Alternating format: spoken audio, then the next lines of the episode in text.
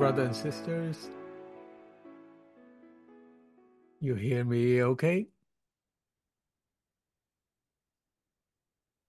I assume that uh, I assume that uh, you guys hear me okay. And let me share the screen.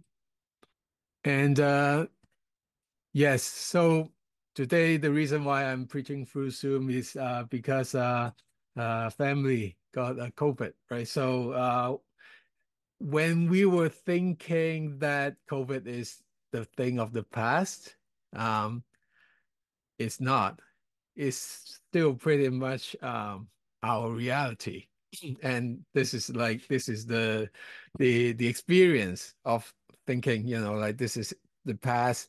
We want to shelve it up, but then no, it still pretty much uh, exists and influencing our reality.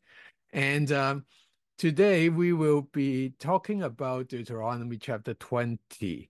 And uh, and uh, just like last week, we're just going to be covering like the whole chapter uh, in this in this uh, in this uh, message. So we will be uh, moving a little bit fast. So so just um, just be prepared for that. So Deuteronomy chapter 20, um, what is it about? So last week uh, we talked about the um, like the murder, right? Like or, or the intention of people getting killed uh, in Deuteronomy chapter 19. And and so it is like a violence between individuals. Um, now this is uh, chapter 20, and it is talking about the violence between the nations, which is like the war, right? The wars. Um, and um, we know uh, that wars are an inevitable and a part of uh, lived human experience. And there's no complete um, peace on earth. But with that, like constant conflicts, um, even in ancient times, uh, in Bible times, or up until now, like what do God say about war? And it turns out that um, there's even even in the situations where wars probably like undesirable for for for the majority of humanity. Um, there's always have this opportunity to follow God, even in times of war, even in times of undesirable human situations. And uh, there will be three main points uh, that that we can learn uh, from this passage. Um, declare, there and destroy. We're just going to to to go for it one by one um, uh, in the following time. So Deuteronomy chapter 20, verse 1. When you go out battle against your enemies, so still talking to the Israelites, um, uh, there's uh, going to be going into the promised land. But see here, um, the the part that we are talking about is not the battle that's going to be conquering in the promised land. It is for the battles that's after they settled uh, in the promised land. So it's not the the Canaan nations, but but but like after they settle, there's still wars and and battles they are going to fight. And we will clue that in uh, why we think that this is referring to after their settlement. Uh, uh, later on in, in the verses that it would become clearer. So, uh, so let me read this again. When you go to battle against your enemies and see horses, chariots, and people more numerous than you, do not be afraid of them, for the Lord your God, who brought you up from the land of Egypt, is with you. So this is um, this is this is like a reassurance of God's presence. Um, uh, but it would be a little bit different this time is because this is going to be uh, to be to to be not just the not just the battle there's uh, there's in Canaan but also the battles that's going to be happening after that. And let's read more just to have have a clue. So and then it says, when you're approaching the battle, the priest shall come forward and speaks to the people. He shall say to them, Hear Israel, you are approaching the battle against your enemies today. Do not be faint-hearted, do not be afraid or panic or be terrified by them, for the Lord your God is the one who is going with you to fight for you against your enemies to save you. Let's read more. And then the officers shall speak to the people, saying, Who's the man that has built a new house but has not dedicated it? Let him go and return to his house, otherwise he might die in the battle, and another man would dedicate, dedicate it. And who's the man who has a planted vineyard but has not put it to use? Let him go and return to his house, otherwise he might die in the battle, and another man will put it to use. And who is the man that's uh, betrothed to a woman, like uh, be married or engaged to a woman and has not married her? Let him go and return to his house, otherwise he might die in the battle, and another man would marry her. So this is the the clue where we see that this is um, this is like the the war or the battles that's referring uh, is indeed after the settlement. Why? Because only in the settlement that people of Israel can build new house, plant vineyard, uh, uh, that right. All these activities. This is once they are settled. If they're still still conquering for the promised land, then these stats uh, these things wouldn't happen, right? They wouldn't be able to build a new house yet, right? So this is the cue for us to see that this passage, uh, at least the first part of it, is referring to um, to to the battle after they settled. Now, going back to here, see this this uh, this pep talk, right? This pep talk that Moses has been doing himself. Uh, do not be afraid of them, for the Lord your God who brought you up from Egypt, uh, from the land of Egypt is with you.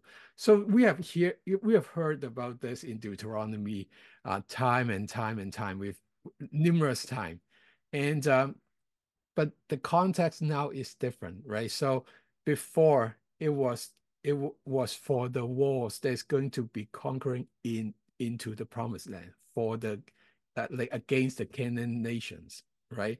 Um, uh, where this verse is being used to to keep encouraging the Israelites.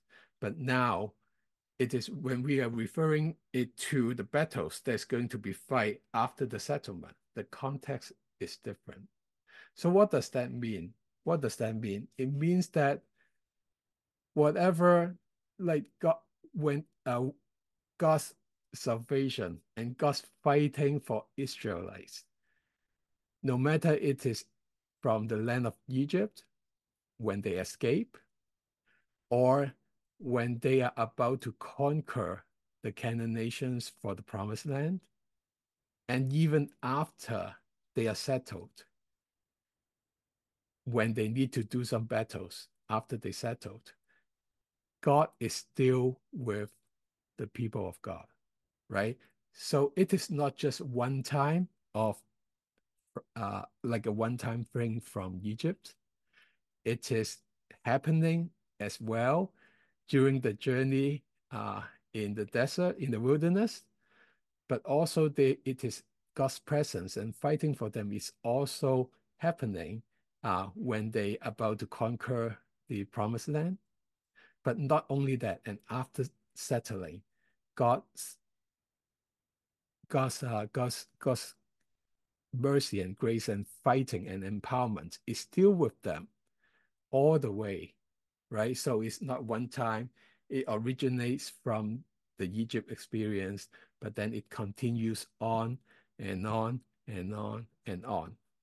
So that's the that's the promise of God um, uh, uh, to the Israelites is that no matter what, till the to to all these different stages of your life um uh i am with you and i will fight for you.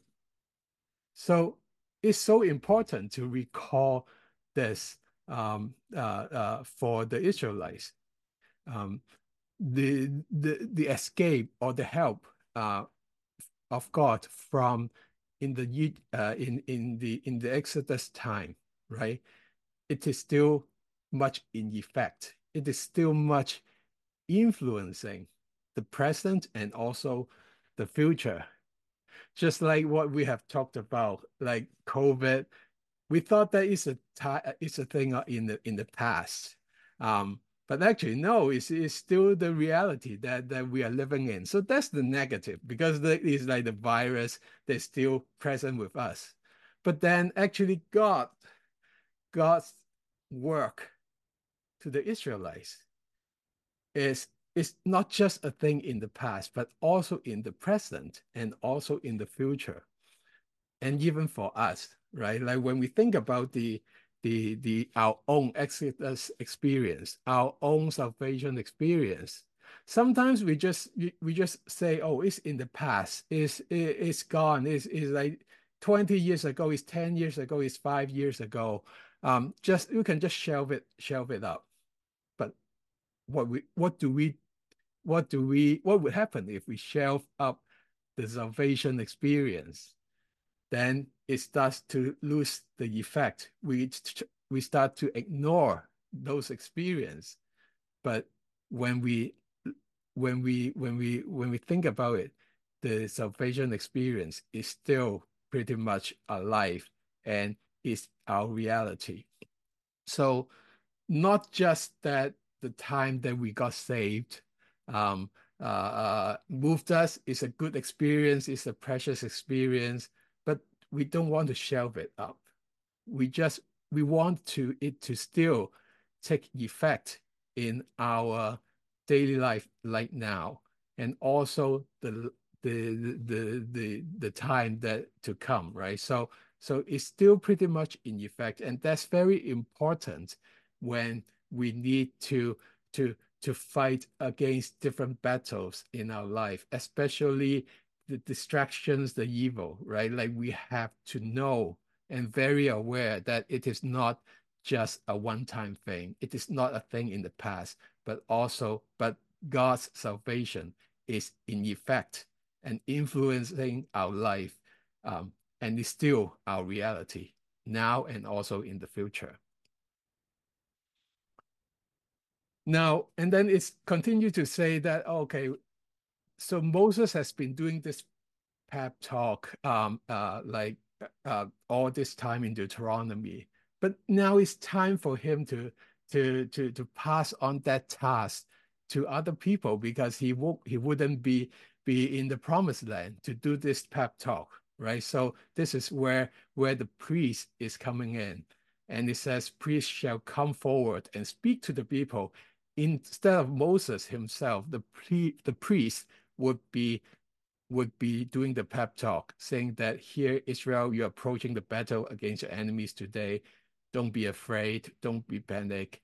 And Lord your God is going with you and fight for you against your enemies to save you.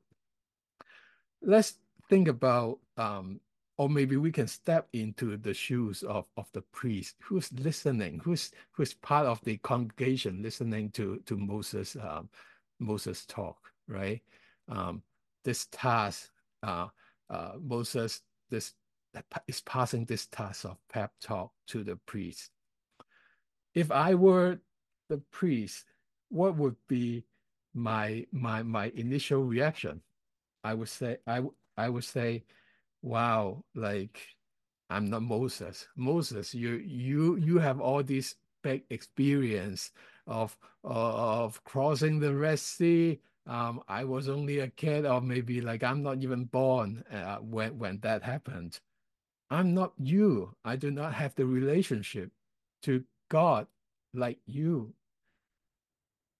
Maybe I, if I were the priest, I might be thinking about, oh, wow, this is too difficult to me for me. Um, I don't have the relationship and I don't have that kind of experience.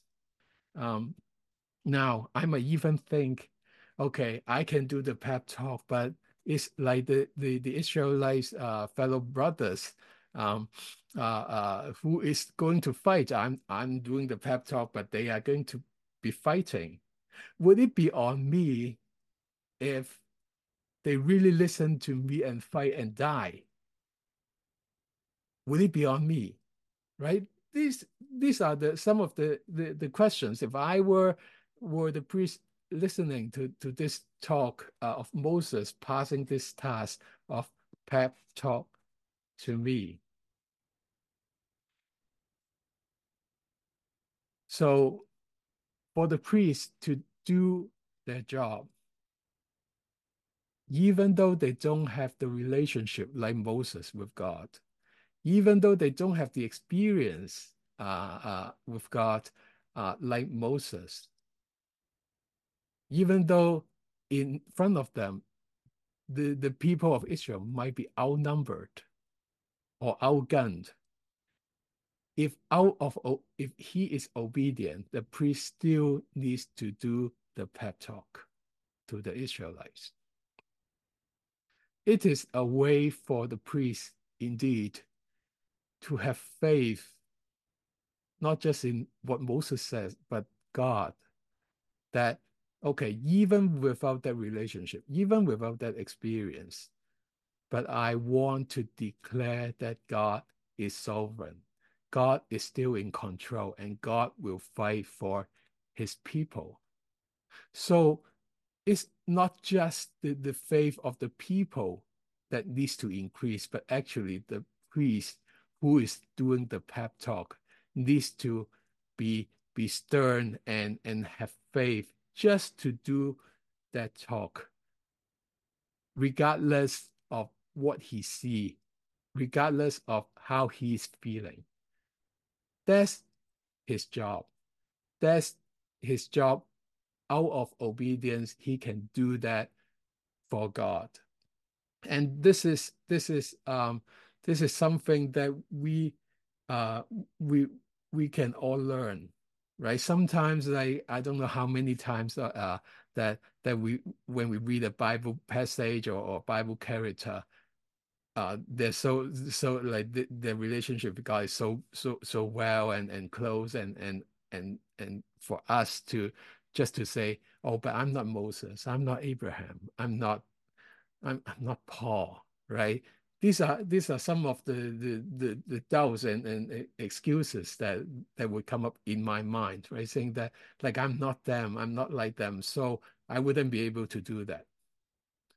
But then sometimes just by declaring God's sovereignty is an opportunity for us to exercise our faith because what counts is not us. It's not like it is not us saying something, but it is what God has promised for the people of that belongs to Him, right? So, so, so that's something that is that that we can all all learn, and and sometimes that it is a struggle, because emotionally I might not be embracing what I declare. So that's the time that that that I really need to be stern or learn to be stern and declaring what God says instead of how I feel about that. That's the courage and the determination to, de to declare God is in control, God is fights for his people.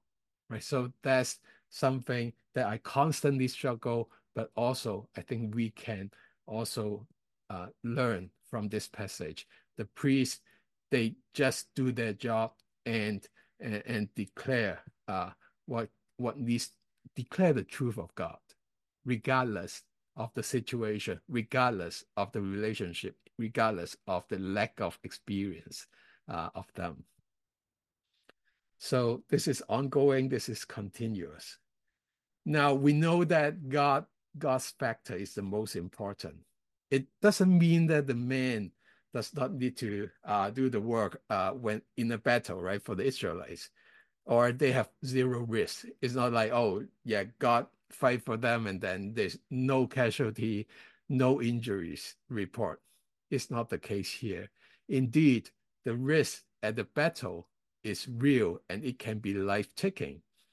So, but there are some some exemptions to be made, and that's the the follow addressing the following verses.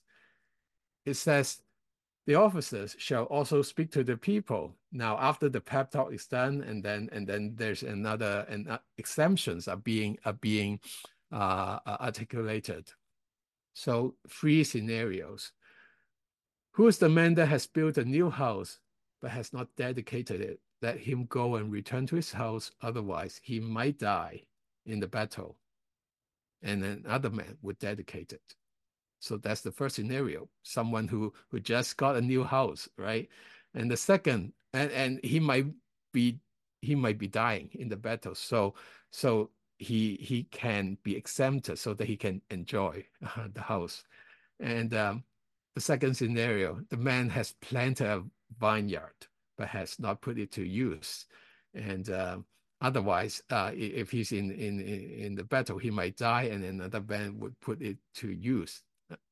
And lastly, who's the man who's just uh, betrothed to a woman and has not married her? Let him go and return to his house, otherwise he might die in the battle. And another man would marry her. So the second scenario, this guy just got a new garden, right? Like new new factors of production and uh, uh, and also and also some like like something that he can enjoy and use. Um, the the third one, uh, engaged to woman, uh, engaged, uh, and he, he can enjoy the sweetness of the marriage, right? Uh, the relationship. So these are the exemptions: the house, the vineyard, and the wife.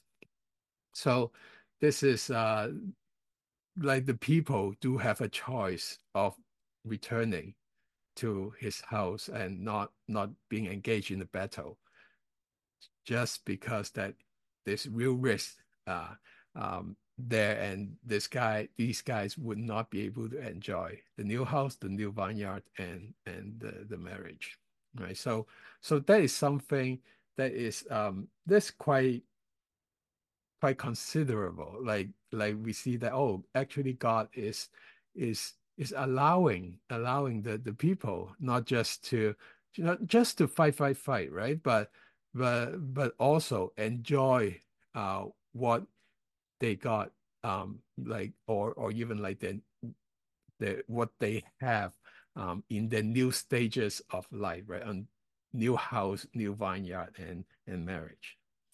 So it's really encouraging that that that God sees those as legitimate um, needs and also enjoyment that people are entitled uh, to enjoy. Even family life or even material life, right? God do see the importance in that. Now, when there's a rule, uh, there's always some some kind of like tendency to hack it, right? So, so I I would wonder, I was wondering, oh, if I I were the Israelites and I want to be exempted, uh, what will I do? Maybe I keep building a new house, maybe I keep uh, planting uh, a vineyard, or I keep marrying. Hmm, that sounds sounds weird. But actually, like when like when there's a system, there's always people trying to hack it, right? I remember when I first come to Canada, um, I've got like like I know no one, but like the first guy I know uh, in high school, um, uh, he was uh, like he he sits beside me and uh, so so I I like my high school is in North York, right? So so like there's the and uh, and there's like different uh, festivals and also uh, celebrations of the Jewish people, right?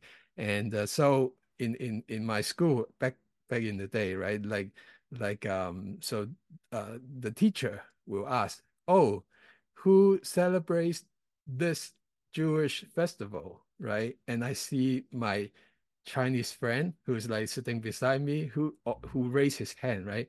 Every single time he he raised his hand, uh, saying that he celebrate that festival or that that that time or or or a Sabbath or or or whatever. Like many many many many festivals um uh, for that. And uh, and I I I've got no idea why he keep he keeps keep doing that, right? And then he he was telling me, and then he told me that, oh, actually, if I raise up my hand, I'll, I'll have the excuse of not coming to school um, uh, uh, tomorrow, right? So that's his hack. He keeps saying that like he belongs to the, to that group, and therefore he he he can enjoy those those benefits that doesn't really belongs to him. Now, now this hacking wouldn't work too well in in this Bible time, right? Building a new house, you can't really build a new house uh, like every time there's like a battle, right? You can't really do the rest like constantly. But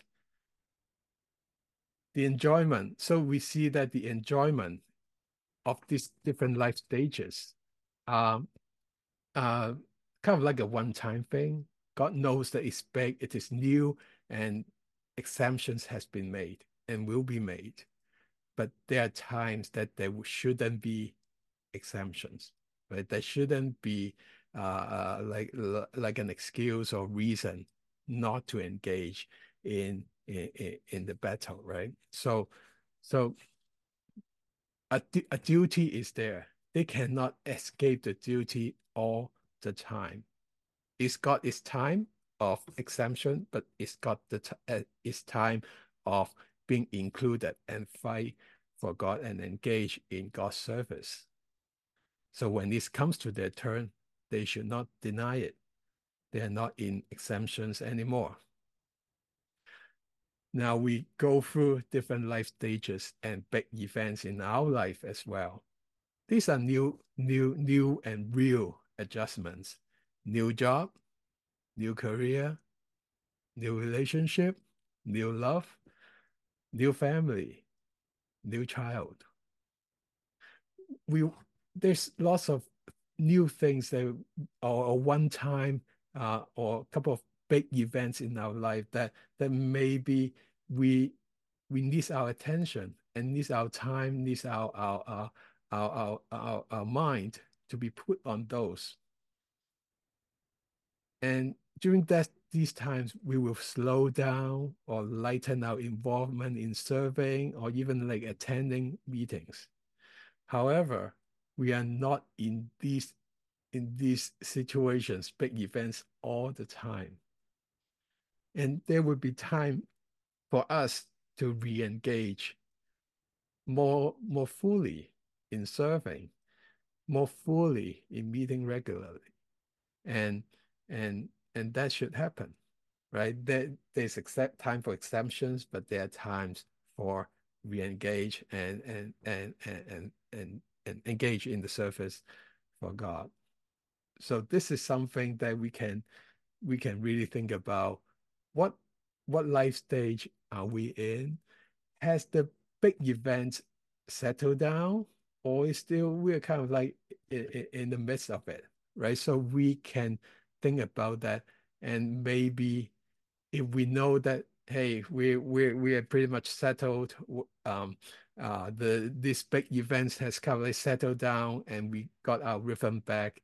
And maybe it's the time for us to really seriously thinking about re-engaging uh, in a much more uh, uh, uh more more intense manner uh, in terms of church involvement and and and serving and all these things right? And after talking about these live events uh, exceptions, um, uh, the there's one more exemptions uh, that is kind of like a kind of like a cover it all. It says, "Who's the man who is afraid and faint-hearted? Let him go and return to his house, so that he does not make his brother's heart melt like his heart." So, and when the officers have finished speaking to people, they shall appoint the commanders of armies at the head of the people. So, so here we see that not just the life events, maybe the condition of the heart also is needs to be considered here. Um, fear here is is is contagious it spreads to other people. So so it's like okay, maybe if if if you're afraid, then then then you should you should you should uh you should not you should not uh you should not be engaged. Now, of course, like there's a big possibility, uh, not there is a possibility, not a big possibility, but there's a possibility that like all the people were, were afraid and then and then and then everyone goes home.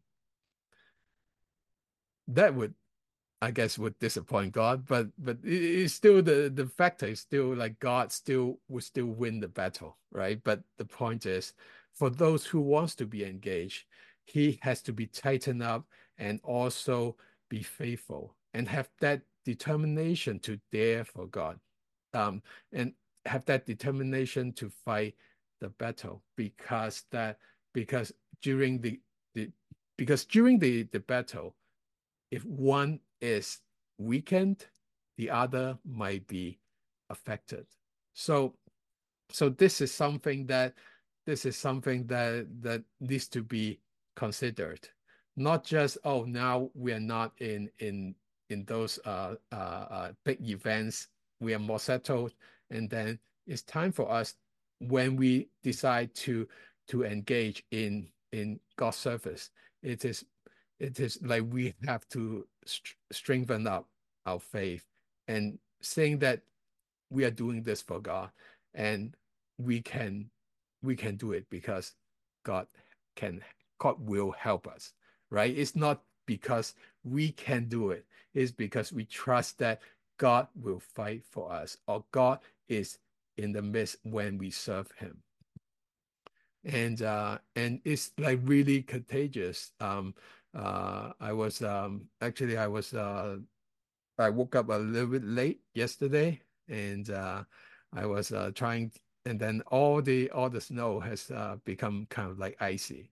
So on the left, uh, this is like like I keep trying to to to to try to smash the the ice, but it is it's not working.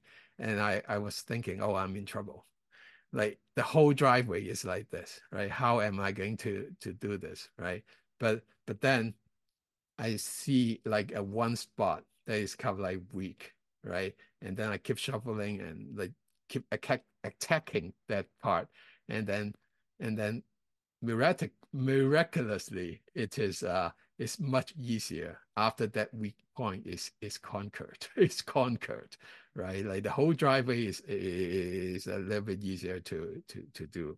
So we know that we know that not just uh, fear is contagious, uh, that can weaken the whole community, but faith is also contagious. So when everyone is strengthened up, declare that I can do this, we can do this because God is helping us, then this army of God will be will be much more polished and ready for his service. So determining determination to dare for God when all the exemptions has been removed and let's take that one step to engage in service to have strong faith in God because he knows that uh, because we know that God is with us and and how we are doing actually is affecting others as well.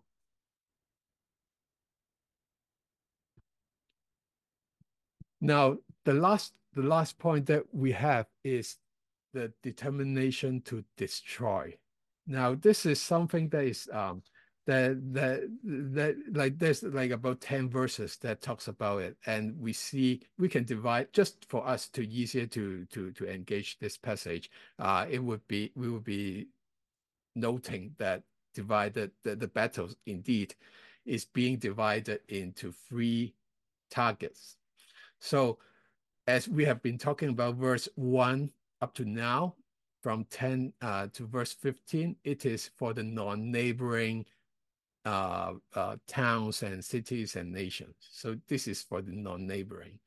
Um, and, and then from verse 16 to 18, it talks about the battles with the Canaan nations, the one that, that is in, in the promised land that the Israelites needs to conquer. And then lastly, even like as a as an end note, there's like a battle with the trees. Um, that that that is kind of like interesting that that that was being put there. Um, uh, and why do we see this? Uh, want want to want to see the passage, the following passage, because that the these different targets indeed have different level of destruction, different levels of destruction by God in the instructions uh, uh, that that was given. So it's easier for us to to divide and and conquer uh, this uh, the, how how they how how these different uh, targets is, is being is being treated, and and from that maybe we can learn a thing or two about God's preference. So for the battles with non-neighboring non-neighboring nations or cities or areas. Says here, when you approach a city to fight against it, you shall offer in terms of peace. And if it agrees to make peace with you and opens it to you, then all the people who are found in it shall become your forced labor and serve you. So first scenario is that for a, a, a, city or, or area that's not really close to you, that's not like the, the Canaan, Canaan, uh, cities or, or nations. Um, when it's it is further distance, right? You approach it with with offer in, in terms of peace, which means that it doesn't need to have a have a battle. War does not need to happen um, if if the if the the area the people there want to make peace shalom with you and opens to you then then it's done right that the the the area will be claimed uh uh, that belongs to Israel. And, and also it means that it becomes God's space because the people there will be submissive to, to, the, to the Israelites.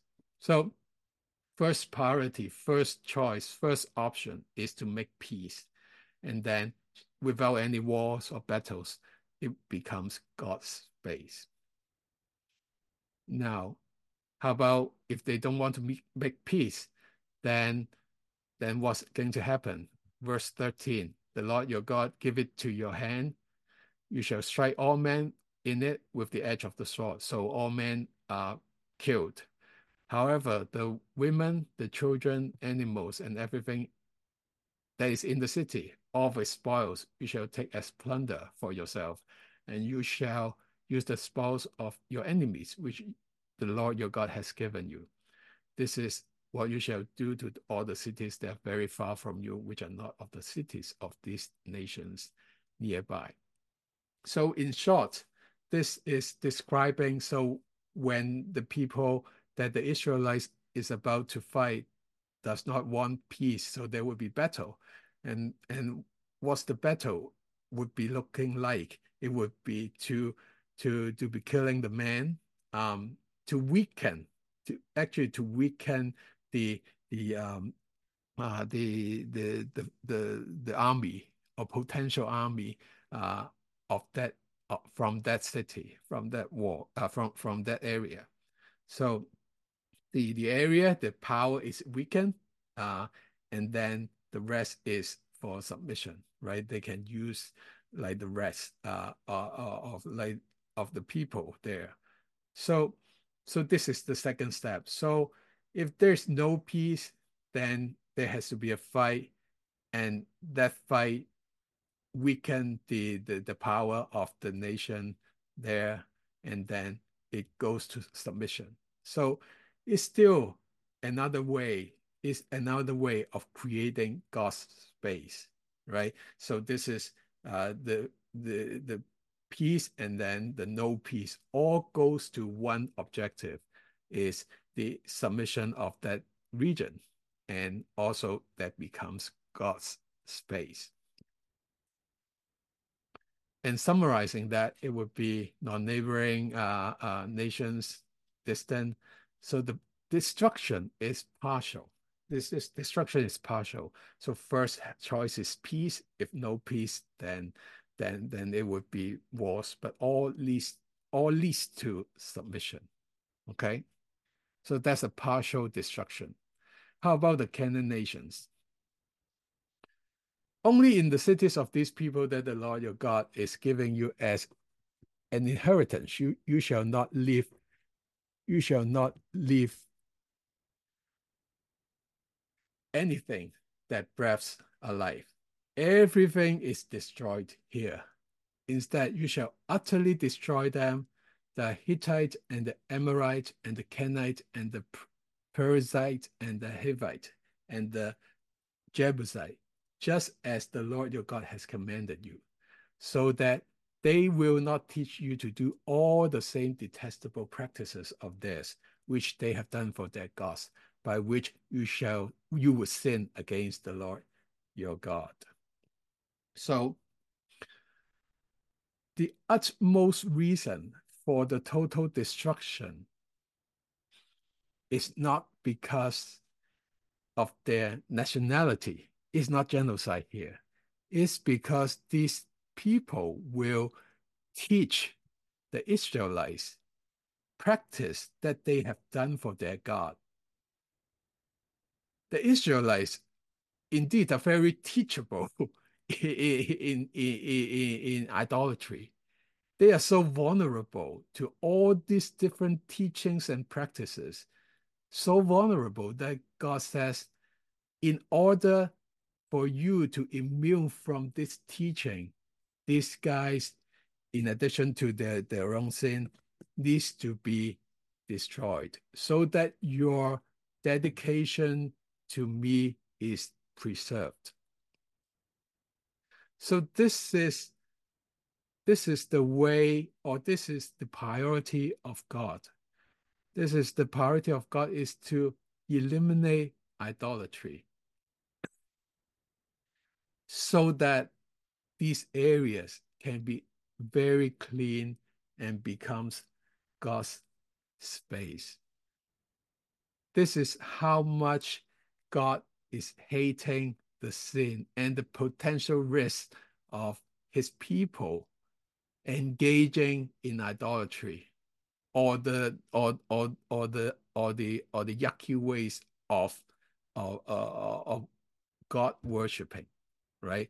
That's why that's why God command the Israelites to eliminate those nations totally, complete destructions.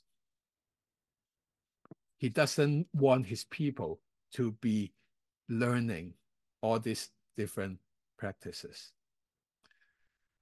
This is his priority. Um, that's how much God hates idolatry.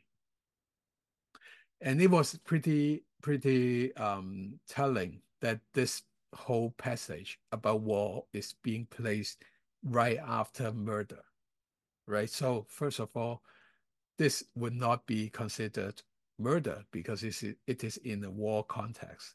And also secondly, it is determined by God, right? So God is commanding the, the, the killing, the elimination for the purpose of preservation of uh, purity and holiness of his people. God do have his right as the creator to to author the first chapter and also the ending chapter of his creation. This is something that that that that, that is hard for us sometimes to to to swallow, but if God is the creator, he can also be the destroyer of life. But now we know that his purpose of having this particularly particular command for this particular time for the Israelites to do that is preservation, to eliminate idolatry. It doesn't it doesn't translate into nowadays is way too complicated for us to to even try to extract this to to to to to look at the wars right now um, happening in in different areas of the world. We we just cannot do that because it this passage is very contextual, but we see that at least we know that God, as the creator of life, has the right to do it people do not have the right to do it, and that's why they cannot murder, right?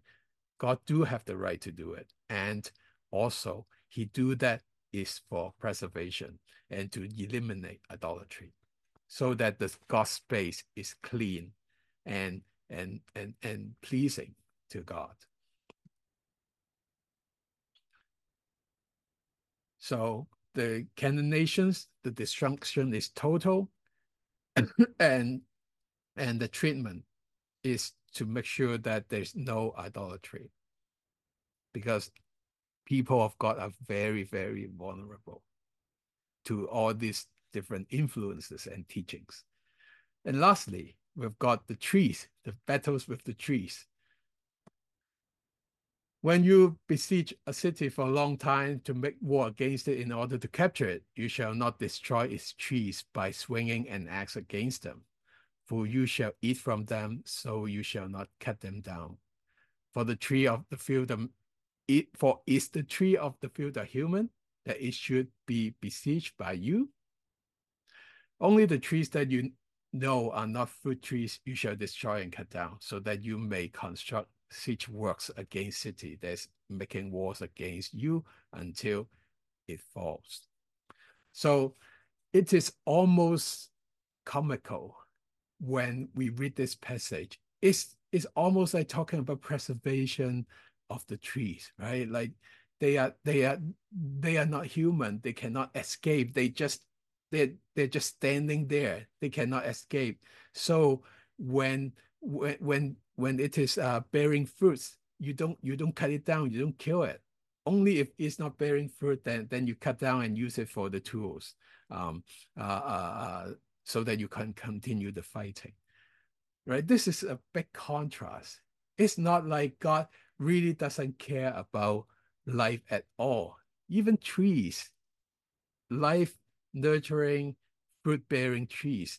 He wants the Israelites to to preserve them and not to not to cut them down and and all this uh, war terminology then they are not human they cannot escape so don't kill them right so so but ultimately these trees also is being used for god's purpose in god's space why because for the for for the for for for the tree that's bearing fruit, um, the soldiers can eat from them and engage in the battle. For the trees that's not in that's not in the uh, that, that doesn't bear fruit, it can be cut down and use it and make it tools to continue the fighting, right? So all of them, the trees, uh, is either supply of the food and also become or or becomes the tools and used for expanding or claiming of, of God's space. But the vocabulary of preservation or the treasure of this life is, is, very, is very upfront. So we see that now the destruction is pretty much as preservation unless it's being used for tools, right? Um, and, and the treatment is like trees either provide food or becomes tools when we look at this table, we see that the when we compare those, we see that what's highlighted in the middle, the Can the Canaan nations that requires total destruction stands out. Otherwise, it is more like a peace preservation of life for non-neighboring uh, countries and also for the trees. So this elimination of idolatry really, really stands out as and is the focus of God to preserve his people.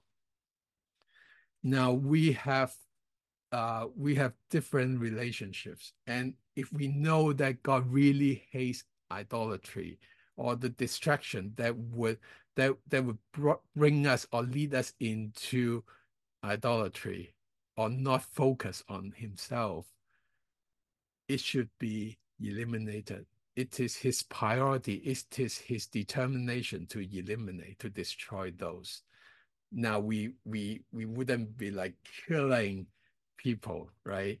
But we do need to develop the awareness of whether our relationship actually lead us to God or not to God or opposite, right? We we can investigate and and examine our relationship with different people.